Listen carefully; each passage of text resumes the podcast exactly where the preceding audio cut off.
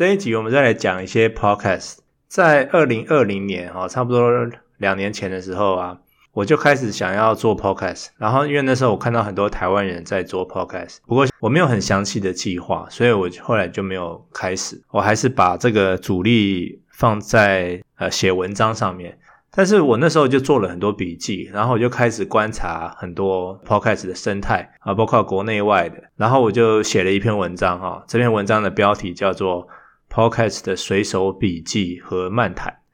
然后如果你是我订阅者的话，你如果有在二零二零年十月份订的话，你就会看到这一篇文章。今天我想要来讲一下这篇文章的一些重点。我觉得对于呃想做 podcast 的人来说，或是对我自己来说，其实是一种提醒。然后也鼓励大家呃可以开始自己的 podcast，因为你听完这一集以后，你就会发现其实它也是一种创作的形式。然后就算没有人听，它也许也是一件好事。你想要听为什么我这样说的话，我们就接着听下去。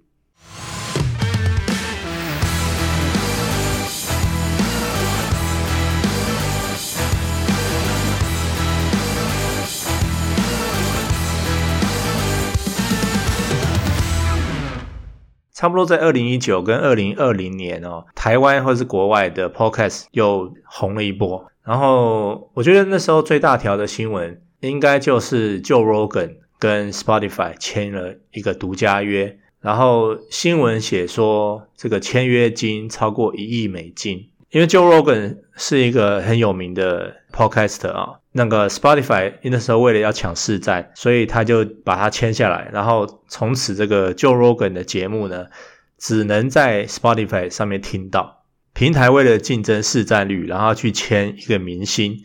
然后这个明星能帮他带来更多的这个独家的听众啊。那因为 Spotify 是上市公司，所以他们其实很有钱啊，他们用资本的力量就签了很多人，包括前第一夫人奥巴马啊，蜜雪奥巴马。他其实也是有跟这个 Spotify 签约，然后他也有在 Spotify 开了一个 podcast 啊。不过他就不像 Joe Rogan 是一开始就在网络上面有粉丝，所以可以带一些粉丝过来。不过他是前一第一夫人嘛，所以他名气还是很大啊。那 Spotify 得到名气啊，然后蜜雪奥巴马得到 Spotify 的听众啊，也算是一个双赢的合作。我在查资料的时候啊，其实我在二零一八年。我就看到了 Spotify 曾经和一位饶舌歌手，啊，后来变成评论家，叫做 Joe Budden，啊，他们已经签了两年约，从二零一八到二零二零年，两年约到了以后，他就没有续约了，啊，因为 Spotify 认为他可能不值这个钱。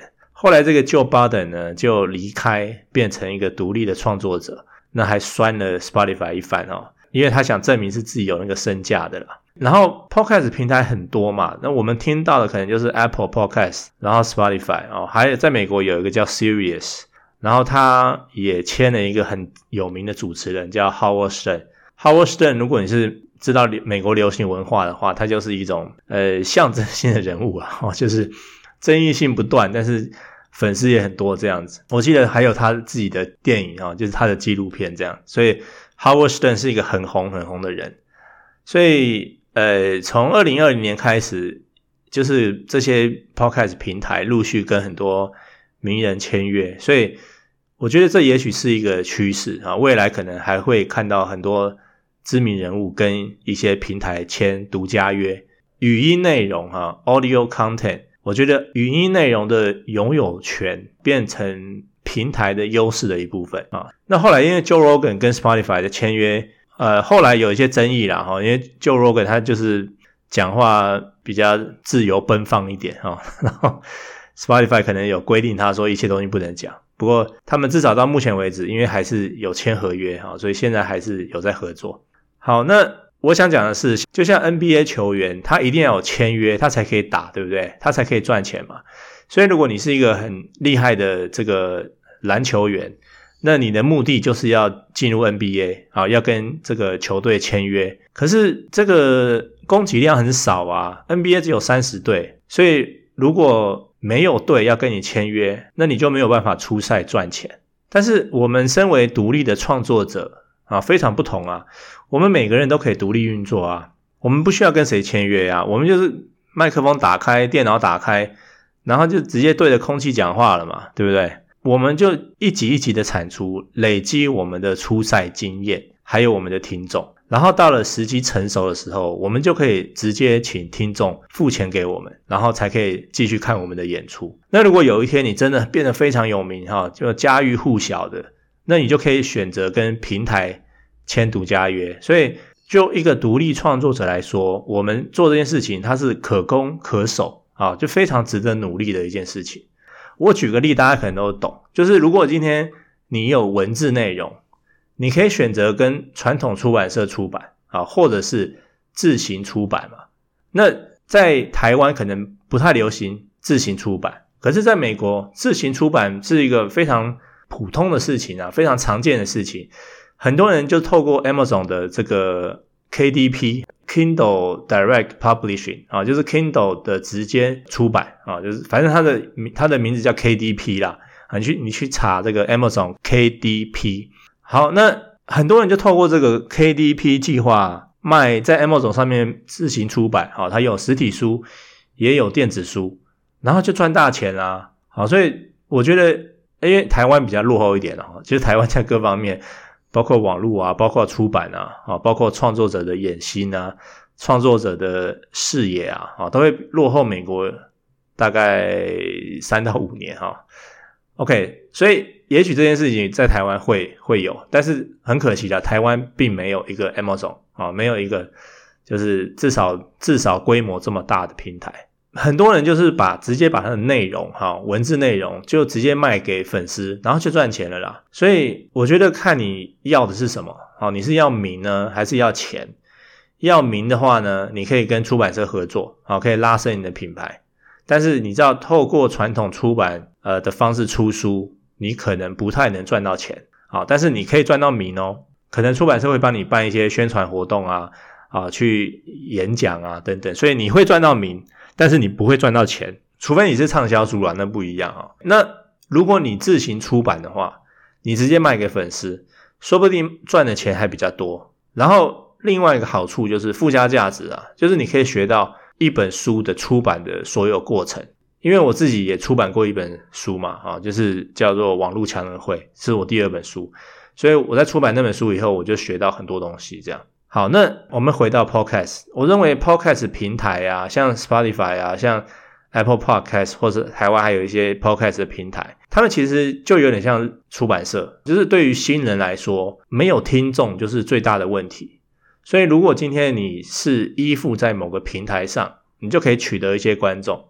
其实就很像匹克邦啊，或者是呃那些电商的市集网站一样，在匹克邦开账号，匹克邦会有基本的。呃，流量好，那你就不用从零开始，对不对？你可以突破重温层。那电商也是一样嘛，电商电商，如果你是卖卖东西，你自己开一个网站，跟你放在这个电商网站或是开店平台上面，他们已经有一些基本的人流了。好，那 Podcast 赚钱的方法，其实现在真的就是简单粗暴了，哈，就是赞助商的置入。那有没有其他种可能？就是还是有啊，就像文字有订阅制嘛，对不对？Podcast 其实也有订阅制，有一个节目叫做呃 Diterin，这两这个节目呢，它的创办人一个叫 John Gruber，一个叫做 Ben Thompson。啊，你可能会听到 Ben Thompson，Ben Thompson 就是那个啊 Stratechery 的呃创办人嘛，对不对？他应该是全世界最赚钱的订阅制啊。然后他住在台湾，听说他住在天母，蛮低调的啊，所以可能很少人看过他啦。好，那他们两个创办的一个节目，就是一个 podcast 叫 Dithering，每个月五块美金，或者是每年五十块美金。那他们两个相信这是未来，因为从来没有人试过啊。然后他们两个因为都很有名嘛，所以他们来试。那他们的节目就是每周一、三、五啊，每一集呢就会有十五分钟，而且是精准的十五分钟。那后来我就没有去跟他们的，我不知道他们的销售成绩是多少，好，营业额是多少。但是我觉得这两个人，呃，凭他们的资历还有业界的人脉啊，我我相信他的收入肯定是不错的。好，那你说台湾会不会有订阅制 Podcast？我觉得应该会有啦，还是现在已经有了？其实我也不知道哈。我一直觉得就一样的策略哈，跟文字跟拍片都一样，就是我们只要在小众称王就好了。我们真的可以不用哗众取宠，就是。喜欢我们的人听，顾好我们自己的这个小小的社群，但是铁铁的粉丝啊就够了啦。再来，我要说一个很重要的观念哦，这个是由一个很有名的人叫 Pat Flynn 说的哈，他其实就是一个蛮知名的，也蛮资深的啊一个个人品牌事业的创作者。他说了一个观念，我觉得很重要。他说，在初期啊，你做 Podcast 没有人听，很正常，但你可以拿去跟实体教室比较，就是如果今天你开一个课程啊，或者是你开一班，你说你有一些话想要说。然后一间教室坐二十个人，对不对？那你说你的 podcast 会不会有超过二十个人听？应该不难嘛，对不对？应该不难。如果今天你到外面演讲，你要对一千个人演讲，那你想象哦，你把这一千个人全部放在一个大演讲厅里面，哇，那是一个很大场的演讲了哈，就是千人的讲座了。可是，一集节目被一千个人听到，会很难吗？他觉得不难啊，我也觉得不难啊。好像我现在也才做了二十几集，我每一集呃最高好像就有四百个人听到了。好，所以我觉得他这个观念很好啦，就是你如果想说任何的话，你把你的听众想成在实体世界，那你就会觉得说，就算二十个人听，就算五十个人听，其实也算是你在上课，也算是有影响力的，对不对？所以那他是劝我们说，一开始哈，不用去跟别的很知名的 Podcast 比较。如果你能够深深的影响五十个人，都算很好了。那因为每个人都不同的背景嘛，不同的经验，然后你讲的东西也是不同的主题，TA 也不一样，网络资历啊，经营时间啊，就是每个人都不一样啊。有些人已经经营了五年了，那你才刚开始啊，所以你只要跟自己比，你跟上个礼拜的比，或是上个月的自己，或是去年的自己比，或是跟五级以前，或是十级以前的自己比就好了啊，就是。你想成你的听众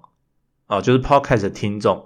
全部都坐在台下听你讲话，那基本上一百人啊，就已经算是坐满了。他自己举了一个例子啊，Pat Flynn 说他有一个很小众的 Podcast，这个频道叫做 Food Truck School，Food 就是食物，Truck 就是卡车哈，然后 School 就是学校。那 Food Truck 就是餐车了啊，餐车学校了。餐车学校是什么？就是他讲，就是他这个 Podcast 给餐车业者听的哈。然后他说，他每一集呢，大概有九百次下载，对他来说应该不多了啊。但是他就他就说，你想象有九百个相关业者，也就是餐车业者，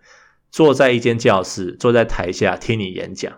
所以这还算是很有影响力的传播了。这些餐车业者啊，可能没有时间看文章啊，或是看影片，但是他们可以用听的吸收资讯啊，所以在他们的备餐的时候啊，或者是。反正他餐车嘛，他可能就一直放着这样啊，所以 Podcast 上次有一个研究是说，它是注意力最久的哈，可能可以达到三十分钟。所以你看，当你听一个人讲话听三十分钟的时候，其实他就可以很轻易的达到很有效的这个洗脑。如果你是一个人的 Podcast 没有来宾啊，那比较建议的方式就是先讲先讲故事啊，就是如果你是。就算你是教育性的节目，你其实也要去想一两个故事来进行这样，所以就是故事重点、故事重点、故事重点这种形式来进行。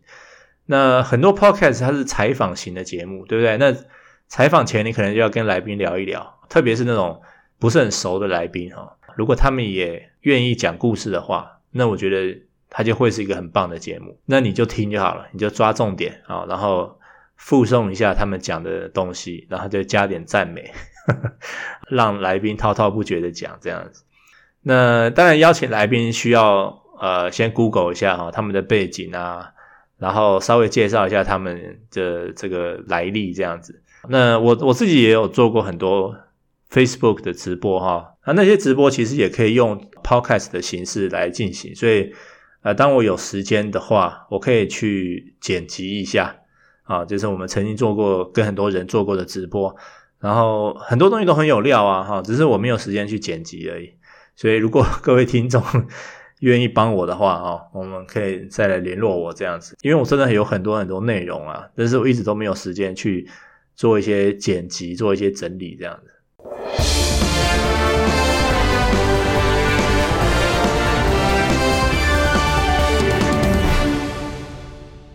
本集节目是由 M 观点独家赞助。想要在 Podcast 里面找含金量最高的节目吗？M 观点绝对会是你最好的选择。每周一的科技 M 头条为大家分析科技产业每周最重要的新闻。每周三的 New Life 带大家看最新的台湾、美国政经时事分析。每周五的投资好难，帮大家建立良好的投资观念。以上节目完全免费，都是干货，欢迎在 Podcast 搜寻 M 观点。订阅，我认识 Mula 很久了哦，我们有互相订阅哦，因为他我们都有收费的订阅制，然后我们有互相订阅这样，所以如果你觉得听我 Podcast 不够的话，欢迎也去听听看他的。好，那如果你想要在我 Podcast 广告的话，可以上我的网站啊，windowu 点 com，然后斜线 Podcast，我就会有一些广告的方法。那越早相信我，越早买广告就会越便宜。好，我们回到 Podcast，我觉得呃，这个接下来可能是写给我自己看的哈，因为我在 Podcast 也算是新手嘛，所以我做了一些笔记。好，那第一个呢，就是你要用一个钩子开场啊，不管是演讲啊，还是文章啊，或是影片啊，啊，就是英文说 start with the hook，就是用一个钩子开场。那这钩子的意思就是吸引人的东西啦。那布洛格的 hook 呢，就是第一段，对不对？影片的 hook。呃，钩子哈，可能就是前十秒，或是不到啦。有人说黄金八秒哦，或是黄金七秒，时间好像越来越短哦。OK，那 Podcast 可能比较长哈，大概前一分钟。Podcast 的钩子有几种方式，第一个就是直接说你这一集要说什么啊。假设是你要说五件事情，那你就要先说是哪五点，好，而不是第一点说完，然后再说第二点，就是全部听完以后，大家才知道你讲了几点。那我觉得这个对于呃 Podcast 的听众来说，他们不需要听完整集才知道说你到底在讲什么啊，所以当然你可以看那些什么呃单集的文字简介啊，但是如果今天你在一开始就说这一集要讲些什么内容，那如果他们没兴趣，他们就不用听了嘛，好，就帮他们省时间，在一开始就讲说你这一集要讲什么，它其实对于未来的 SEO 哈，就是我不知道这是不是叫 SEO 啦。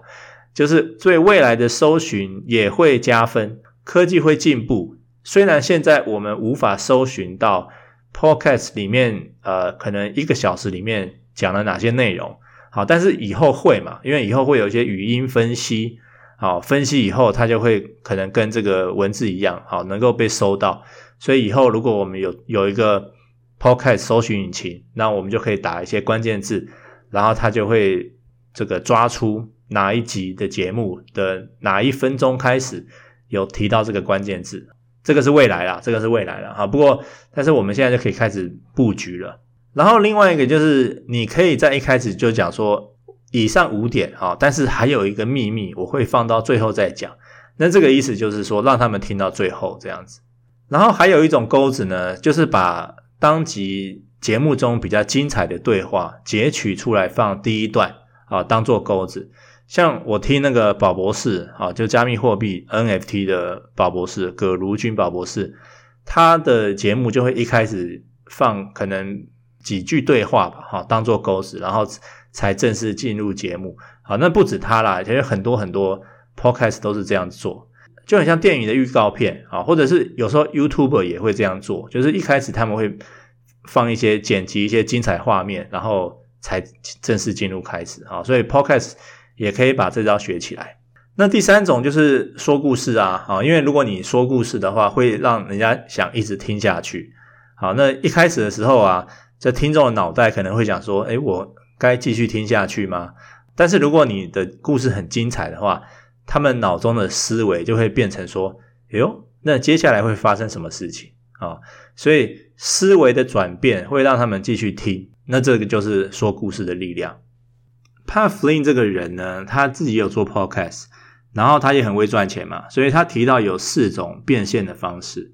那第一个，我认为是应该是算不错的，也是他自己在做的哈，就是利用 Podcast 的语音内容来招新的学生。如果你有开线上课程的话，或是新的订阅户啊，如果你有订阅制，或者你有卖东西的话呢，招呃新客户啊，就是卖自己的产品这样。所以这是第一个，就是利用 Podcast 的内容导到你自己的产品。第二个就是联盟行销啊，你可以在这个呃节目中提到你觉得好用的工具，或者是一些呃置入性的行销，然后你就念出网址啊。所以像 Tim Ferriss 啊，啊，还有一些呃，像我最近听的一个叫做 Huberman Lab 啊，他也是会这样子。所以呃，然后你点这些网址连过去买的话，他们就会有一些分论。然后第三个可能就是卖单次的大型活动票啊，所以如果你有一些实体活动，然后你可以在宣，你可以在节目中宣传，这个人这些听众如果想要买的话，他就到一个页面，然后填你当介绍人啊，所以它其实也算是呃分论啊，它跟联盟行销不一样的地方就是联盟行销它是一直卖一直卖，然后这个。活动啊，或者是单次的分论啊，就是有有那么一点点不同，就是一个是可以一直做下去的，一个就是做一次啊，单次的。然后第四个就是 Patreon，Patreon 就是一个订阅制，你要付月费，然后你就可以得到这个创作者的独家内容啊，所以它就是一个内容订阅制。那 Patreon 应该是全世界最大的订阅制的平台。最后呢，我讲一招能够快速增加听众的方法哈。那我自己是还没有运用哈，但是这个是我自己做的笔记。这个 Pat Flynn 建议你说，你去邀请一些 FB 的一些相关社团的版主啊，来上你的节目，因为这些版主他可能只是普通人啊，他不像一一些知名的 KOL。就常常会觉得说被邀请，然后你不给我钱，我干嘛去帮你就增加流量、增加知名度这样哈？所以，但是 FB 社团的版主啊，他们比较像是一般人，所以你如果去邀请他们的话，他们可能会诶，怎么会有人邀请我哈？那你可以邀请说，您就可以邀请他来上节目嘛，是吧？虽然他不是那么红啦，但是他们上完节目以后，因为他是社团的版主，所以他很可能就是。把他这一集的内容在他的社团里面分享，那一个社团里面是很多人的嘛，对不对？而且这个不是你自己去广告啊，这个是版主受访嘛，版主受访，呃，讲了一些内容，那他可能就很自然的会想要在社团里面分享，那这些社团里面的人就会听到你的节目了啊，所以呃，这个是 Pat Flynn 教我们的一个一个 trick，就是说你可以看。你这一集的主题要讲什么，你就去找相关主题的社团，然后去邀请这个社团的版主跟你对谈，啊，去讲他如何经营这个社团啊，或者是对于这个主题有没有任何想法啊，等等等等的。但是你的重点就是说，希望他们受访完这个节目上线以后，呃，他可以愿意在他的社团里面帮你广告你的节目，这样子。好，所以大家可以试试看啊，我还没试过，逻辑上应该是会 work 的哈。所以如果各位有试试看的话，欢迎跟我呃分享一下。好，那以上这一集的节目呢，就是我当初在二零二零年十月份随手做的笔记。那因为现在我自己也开始经营 podcast 啊，所以我希望对你或对我呢都会有一些启发。那我当然因为我现在要做了嘛，我还是会持续做笔记，所以。所以，也许在未来，我可能会再做一集很类似的哈，就是关于我 podcast 之路这样子。OK，那希望继续支持我的 podcast。如果喜欢的话，欢迎分享给你的朋友，或者是在你常用的平台上按订阅，好，五星评价。OK，谢谢，拜拜。